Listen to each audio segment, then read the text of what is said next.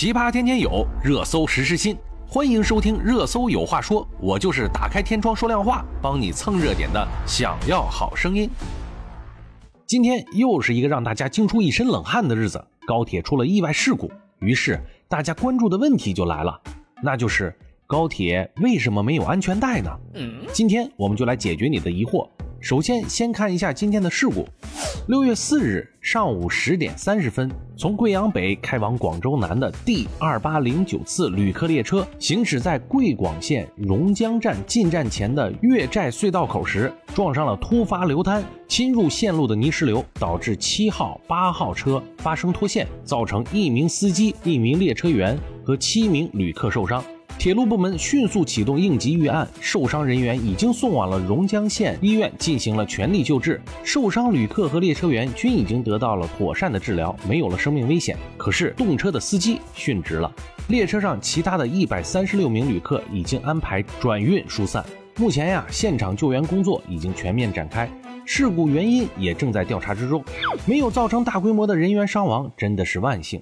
也要感叹我们的高铁列车的安全性发挥了作用。我们都知道啊，飞机上和汽车上都是有安全带的，但是高铁上却没有安全带。很多人呀想不通这个道理。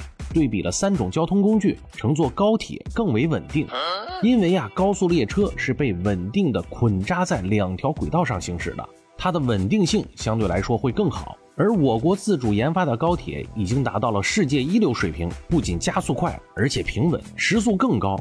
而且呀，它的安全性也会更好，采用了世界上最先进的无渣轨道，使高铁可以尽情的释放其速度，而不怕脱轨。高铁乘客做过这样的实验呀，把一根香烟立在放在高铁的桌子上，当列车从静止加速到每小时三百公里的高速的时候，这根香烟居然没有倒，真的是令人叹为观止啊！也有小朋友做过类似的稳定性实验，他们在高铁的小饭桌上啊，用积木搭成了一个高达十几层的楼房。当列车高速运行的时候，这个积木楼房居然也没有倒。像这样的稳定性啊，汽车和飞机上是肯定做不到的。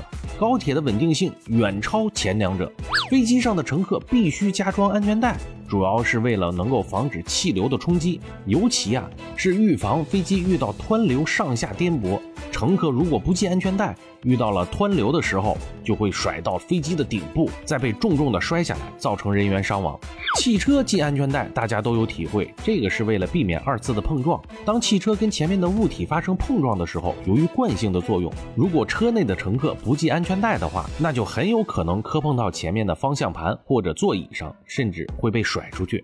如果乘坐高铁的话呢，乘客被甩出去受伤的几率还是比较小的。并且呀，高铁上采用的都是防撞座椅。当列车发生事故的时候，乘客撞向前面的座椅的时候，乘客膝盖和头部撞到座椅的位置就会自动的收缩，以免对乘客造成伤害。研究发现呀，如果用安全带将乘客绑在高铁座椅上的话，一旦高铁发生严重的事故，这些乘客将会被安全带束缚住，反而会造成更严重的损伤。德国高铁曾发生过这样一起事故。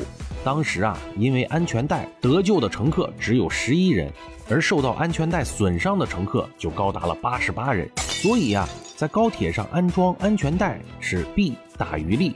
所以我们的国家呀，就把高铁上的安全带给取消了。之前也有很多人阴谋论啊，这是为了节约成本。在这里，我想说，那么多钱都花了，还差这一条安全带吗？并不是。大家想一下，如果在这么大的速度下，迅速的静止，人由于惯性被安全带瞬间的勒住，造成的效果是什么样的呢？这个啊，就好像一个西瓜从两米落下，而下落过程中有一根一毫米的金属线是一样的道理。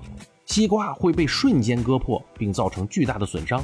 但是呢，如果掉下来的下面有海绵作为缓冲，兴许啊还能有一线生机。就是这样的一个简单的道理。也有人说呀，没有安全带是因为在那么快的速度下，一旦出事儿，里外都是死，所以还不如减少成本，不要安全带。这个想法就是不正确了。在这么大的速度下，没有安全带可能会比有安全带更加的安全。这个呀，就是为什么我们的高铁没有安全带的原因了。希望我们这辈子都不会遇到这样的意外。如果遇到了，一定要记住防冲撞的姿势，全身紧绷，剩下的就交给命运吧。相信听了我的节目的朋友都会平安一生。